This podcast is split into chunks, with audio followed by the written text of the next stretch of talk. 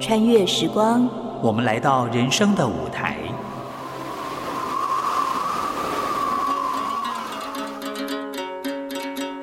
有时行到水穷处，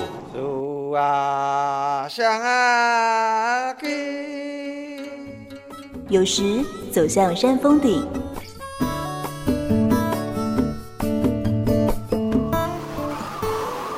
一转身，放下过去，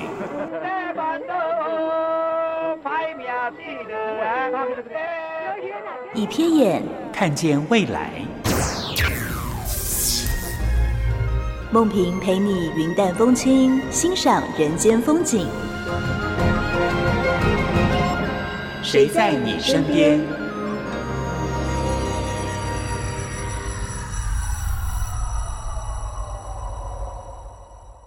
听众朋友，午安，欢迎收听今天的《谁在你身边》，我是梦萍。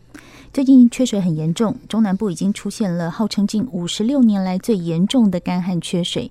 这个相对的影响是什么呢？水力发电其实在三月底都差不多因为缺水就停摆了，再加上因为近最近这个北中南部都有机组在检修啊。所以呢，在供电减少的同时，那用电量又增加，结果就是台电的中火三号机上场救援发电，因为没有电真的不行啊，哈。那么三号机上场救援之后呢，大家又开始在提到一个议题，就是最近因为社会的对于空污的这个问题关注很严重，尤其中部大家觉得空气品质很不好，那么箭头就对向了这个中火啊，所以呢，今天我们在节目里面呢，邀请到的是台电公司的董事长杨伟虎，在我们的现场来跟我们谈一谈中火三号机，还有我们的空污问题。董事长你好，呃，主持人好，各位听众大家好。近年来大家真的很关注这个空污的问题，而且有时候朋友到台中去玩就说，哇呀，空气真的很不好。那讲到空气很不好，当然原因非常多啊，可是大家会提到说，嗯，台电、中火。三号机好，很多把这个事情都挂在等号。你怎么看这个空污跟中火之间的关联？是呃，空气污染的问题确实是最近这几年来我们台湾面临到的一个挑战。嗯，不过根据环保署的一些呃研究分析，空污的问题的这个原因是非常复杂的。那当然我们不不会否认呃，台中火力电厂是。嗯啊，台湾在中部地区最大的一个固定污染源。嗯，可是中部呃，这个中火电厂呢，在一九九一年开始运转到现在，我们在过去的三十年时间，已经投入了相当多的经费，嗯，不断的来改进我们的相关污染防治设备。因为随着标准的提高，那我们必须要把这个环保啊当做是我们首要的一个任务之一。所以这个投资一直不断的在进行。嗯，那最近，呃，确实水情不好，但是，呃，整个电力的调度呢，我们还是必须要维持稳定。对。那我们目前的三号机组是呃中火十部机组里头，它的空污排放量标准最好的一部机组。嗯。主要的原因是我们不断的升级在升级。嗯。那在去年，我们已经把一到四号机的空污排放的设备又再做了一次升级。所以它现在的排放量，不但是符合现在环保署所定的空污排放标准，嗯，甚至呢，我们已经超前，在下一期的空污排放量已经符合它的标准。我觉得董事长讲话真的还蛮实在，他一开始就说，对我们承认它会是一个污染源。我觉得去面对这件事情是很重要的，而不是说没有没有我没有污染，而是去面对说，对我们是污染源之一，但是怎么办？怎么样去解决？这才是后面我们真正要面对的问题。我们有做过调查，说电力业占境内 PM 五点五的影响比例，我们也做过调查，对不对？对，这个调查是环保署他委托的专家学者调查的资料。那我刚刚特别提到说，空污来源非常的多。那目前看到的境内污染的部分，大概占了三分之二。嗯。那境内的部分大概有固定污染源跟移动污染源。固定跟移动两种。那电厂它是固定的污染源。那电厂目前我们看到呃最新的这个统计资料呢，它对 PM 二点五，哦，大家比较关心的是这一块。对，电力业占的境内的 PM 二点五的污染量的比例，大概在百分之五点四。百分之五点四。对，换句话说，它其实就是没有像我们想的，我觉得很大的想象是它可能占了一半以上。但是这样数据下来只有百分之五点四的话，其他的污染源我们有去跟民众讲过，说其实它在在什么地方吗？对，呃。固定污染其实台湾也还有很多的民间的工厂，像很多的锅炉等等，嗯，啊，它是烧油或者是烧炭那这些污染源事实上大家对空污都是有些许的贡献。那累积下来，因为啊，在电力业它毕竟是一个比较集中式的一个这个污染设施，应该说它目标也比较明显。对，目标比较明显。嗯，不过因为电力是。把大家需要用，像过去我们像烧煤球啦等等那种家庭式的需要的这些火力的来源，把它集中在一个电厂里面来来做这个生产跟排放。但是因为它是固定的，所以我们很有办法或者尽力可以把它的污染给集中管理下来，嗯，做改善。那我们从用煤量开始减少它的用煤量，然后用比较好的煤质。那生产的过程当中，它的设备燃烧的过程当中加了很多好的设备上去，在排放口就是进到空气当中的，我们也做了改善。嗯，所以经过这些层层的这些设施跟管制，让我们的排放量。降到的比例是跟其他的污染污染源来比啊，它是上它的比例是不高的。不过这一点我们还是要非常努力的在做好，还要更好。嗯、老实说，台电要做的应该要是比我们想象的更多一点，然后大家才会觉得这个说服力是够的。对，像中火的烟囱啊，它做的这个高度是两百五十公尺，对不对？哈，对。那大家也会想说，哎，那中火是在海边哦，这个。呃，风的吹的方向会不会让它，即便烟囱我们做的很高，这风吹的方向会不会让它把煤灰污染吹进台中去呢？呃，污呃烟囱的高度两百五十公尺是当初在建建厂的时候经过空气模拟的一个结果，嗯，它是依据呃这个科技去做一个计算的，嗯，那目前看起来，呃，在东这个。季风来的时候，反倒是我们感觉它是往外吹的，往台湾海峡那边吹吗？外外海这边吹的。嗯。不过，因为目前的这种大气环境的污染呢、啊，已经是变成一个全球性的问题，嗯、所以包括境内，像我刚刚提到的污染源、移动污染源，像我们在中部地区的一些车辆，嗯，它产生的这些污染源，它也有可能会因为风势、风向，甚至它。风是停的时候，它就会停留在原地，会造成当地的污染。所以它的原因其实是复杂的，也要看它的风向跟风速的状况。嗯，那不管怎么样，每一种污染源都要尽全力去做它的管制。嗯，那如果减煤的部分呢？我们刚刚讲，除了因为烟囱高，我们把那个上面的煤灰的风向哈，可能是往外海。减煤的部分有没有想办法让这个品质啊，或者是用煤量把它减少？对，呃。煤的用量其实我们一直想办法在降低，那主要的原因就是我们也知道，其实火力电厂它有燃气跟燃煤，那最近几年我们燃气电厂也在大量的在增建当中，像通宵我们就有新的机组上来，一百零七年开始通宵机组新的燃气机组上来以后，中火就开始大力的减煤，嗯，那从一百零三年开始到一百零九年，我们大概经过六年的时间，中火从最高的年烧用煤量一千八百三十九万吨的量，已经降到了一百零九年的一千两百二十九万吨，嗯，减了大概六百一十万吨，那个比例相当的高，将近一半的量。对啊，所以在过去的这段时间呢，事实上在减煤的努力上面呢，我们台电公司一直是尽最大的努力在进行。嗯，所以说其实我们在谈空污的时候，真的不能只看单一说可能是谁造成的，这个谁是你是我是他呀，是非常多人哈。那但台电因为在那边目标很明显嘛，中火三号，所以我们就一直在看说，那我们到底在中火这个部分要怎么样去能够减碳减排？今天节目中我们邀请到的是台电董事长杨伟福来跟我们谈一谈怎么样的减碳减排。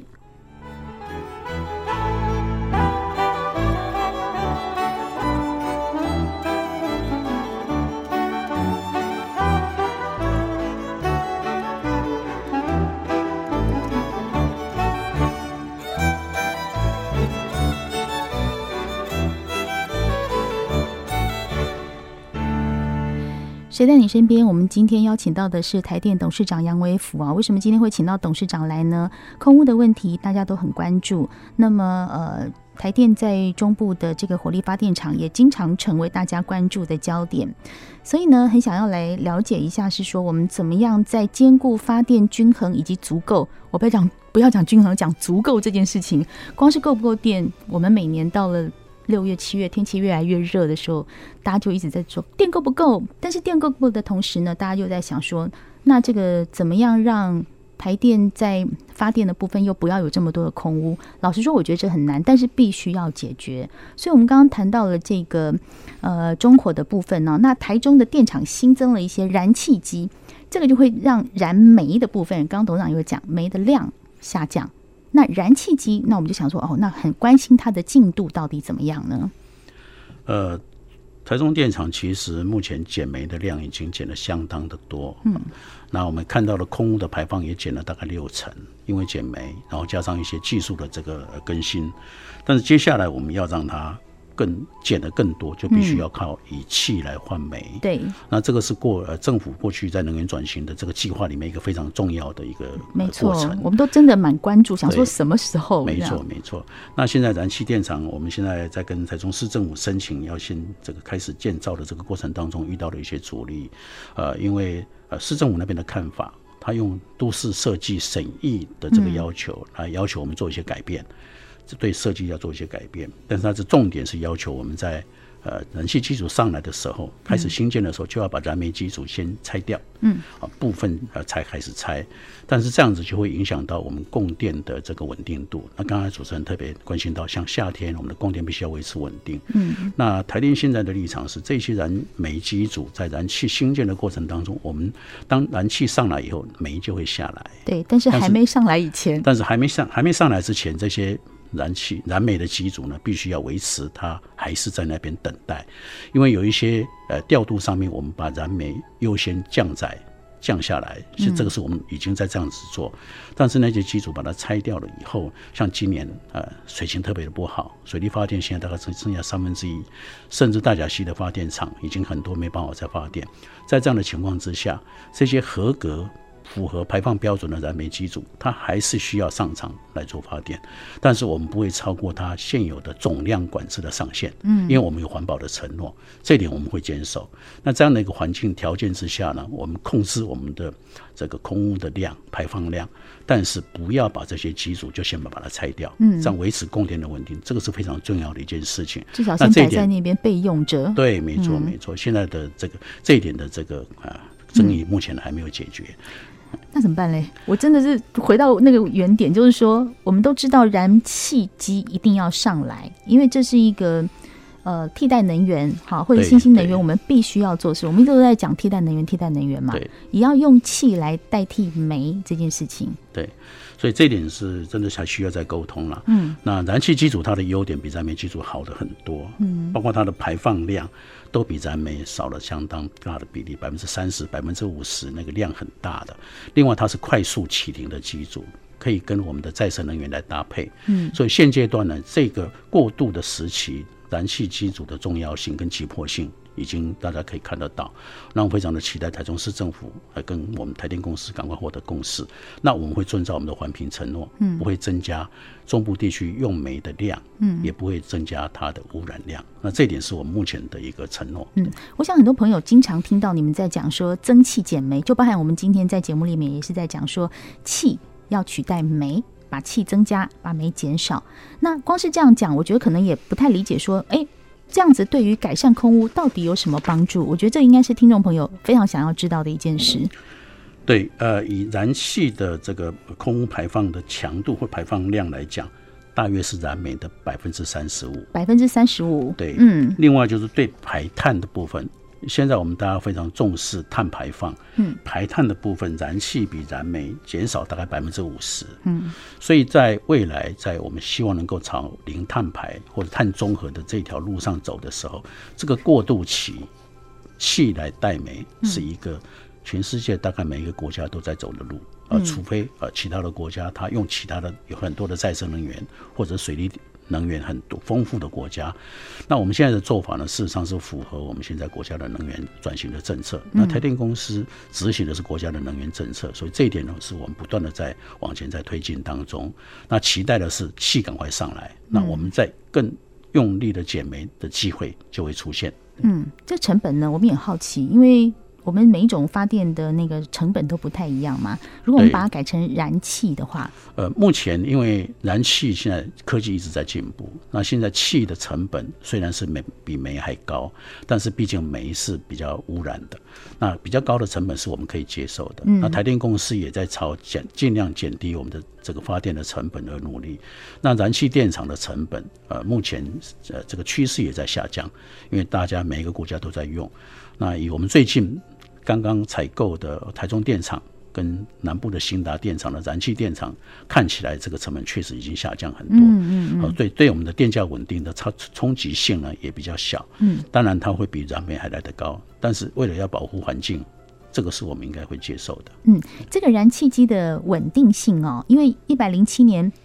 通宵已经有三部新的燃气机组已经陆续上线了嘛？那到一百零九年的这个通宵的电厂对外的这个呃外输的这个电路的容量也扩充了，所以它其实慢慢都在往一个轨道上走。对，董事长在看它这个稳定性怎么样？对，您刚刚提到一个非常重要的关键，呃，台中电厂在一百零三年开始一直持续不断的减煤，一百零七到一百零九减的量最明显最大。一百零七到一百零九减最大，是不是就是这个燃气机？就是在我当董事长 那主要的原因就是你刚刚提到的通宵电厂的燃气电厂机组完工。嗯，那这个减的量呢，代表什么？代表以气来换煤，让台中电厂的煤减的量很明显。哦，所以减量多的原因是这个燃气机来替补了它的位置。就是因为能源转型，它必须要循序渐进。好，你不可能一下子就把这个关掉，所以我们现在期待的是，当台中电厂的燃气机组，我们现在有两部机组的计划，未来还有两部机组，赶快再上来。那上来以后，气就可以换煤，嗯，那煤退位变成预备机组，备用的，备用的。那这个备用机组用到的机会相当的少，嗯，相当的少。那过去的经验呢，大概我们甚至是放在那边，是当做我们的这种类似像这样的这个基础建设，重要的国防基础建设一样的这种设备。那在调度上，台电公司一定会尽我们的责任，最大的努力，用气优先。煤是备而不用。嗯，其实发电的学问真的很大。我最记得以前去看一些台电的一个水力发电啊，或者是呃这个燃煤机组这些，我们都去看过以后，真的觉得发电要想得很远，因为你那个备载容量一定要够。那怎么样去让它都平衡住呢？那你机组又要修，你又不可能不修。就像健康检查，你不能不检查。好，现在有气有煤，最后水还是一个救火队。对，这三样都要去把它平衡起来，然后算起来说，哇，我的电到底够不够？对，这里面的学问真的很大哈。现在又要空空屋的问题，空屋真的，我认为一般的民众他真的很难忍受。我们大家看到雾蒙蒙的天气的时候，都会很难忍受。当然，他就会指向说，到底是谁造成这个污染？污染的问题真的也是来源很多，除了我们刚刚讲移动跟固定的，固定很容易，对，还有境外，对不对？对固定的部分就是因为很容易变成一个标的，所以我觉得我们要做的要更多，然后我们要做的标准又变得要更高。我相信这个在台电里面，你们也是一个放在心里，然后很念兹在兹的一个工作。对，呃，台电有一百八十三部机组在运转，嗯，嗯，包括火力、水力啊，那火力包括燃气、燃煤。甚至还有核能，每一部机组都要排修，因为机器它必须要有一些保养维护。那这个整体的这个调度计划呢，事实上都在前一个年度就开始排。所以什么时候哪一部机组，不管它是哪一个发电的来源，它都是要进入到这维修期。所以在调度的过程当中，怎么样子维持？第一个你要维持环保调度。这个是我们的优先选项，嗯，空气污染绝对是不能增加，对，其次才会考虑到经济调度。那环保调度的条件之下，像以中部地区，虽然说它是一个比较容易造成空气污染的地区，可是我们的用煤量、我们的排放量，都还是想办法控制到最低的程度。那这个是包括高雄地区都是同样的做法，嗯，所以这一点呢，我相信我们台电公司的每一位员工都是我们的使命。我们都跟每一位呃国人民国人或者是呃这个一般的民众一样，我们要的是一个清新的空气。对对，嗯对。其实呢，每次到了这个问到电呢，我们除了问空屋之外，大家很很还很关心的一个问题就是会不会限电？现在是四月了哈，那今年看起来水情不好。我们刚刚讲水力发电只剩三分之一，呃，在这个燃煤机又比较大家希望减少的。过程当中，我们今年用电的展望如何？尤其是在七月很热的时候。对，呃，到目前为止，因为我们今年度还有呃更多的再生能源会加进供电的行列。嗯、另外，在南部地区，我们有一个这个电厂啊、呃，这个也会有新的 IPP，就是我们的民间电厂会加入我们的供电的行列。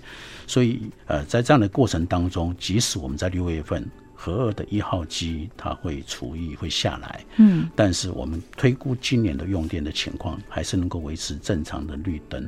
在能源转型的过程当中，事实上我们安排的就是有一个时间的序列，嗯，那现在重点是在我们的再生能源啊，一定要能够大量的快一点让它上来，嗯，那再生能源上来以后，我们就必须要有很好的。智慧的调度系统，嗯，所以智慧电网台电公司现在也在努力当中。嗯，对，所以这些东西通通要一起做，尤其是我们刚刚讲到再生能源，对，能源转型这个东西，我们这几年一直不停的讲。其实我们慢慢去回想，其实我在问董事长这个限电的问题的时候，其实我们慢慢去回想，大概在三五年前，每年夏天大家都很紧张，在这几年好一点，那好一点的原因是什么？就是再生能源能源转型，再生能源还有我们的燃气电厂慢慢也在增加当中。嗯，对，所以说其实我们想要享有很好的空气品质，想要很享有很好的生活品质，甚至电不能断，尤其是我们的工业经济，那都是一个命脉，都不能断。所以在中间要取得一个平衡的时候，台电的员工。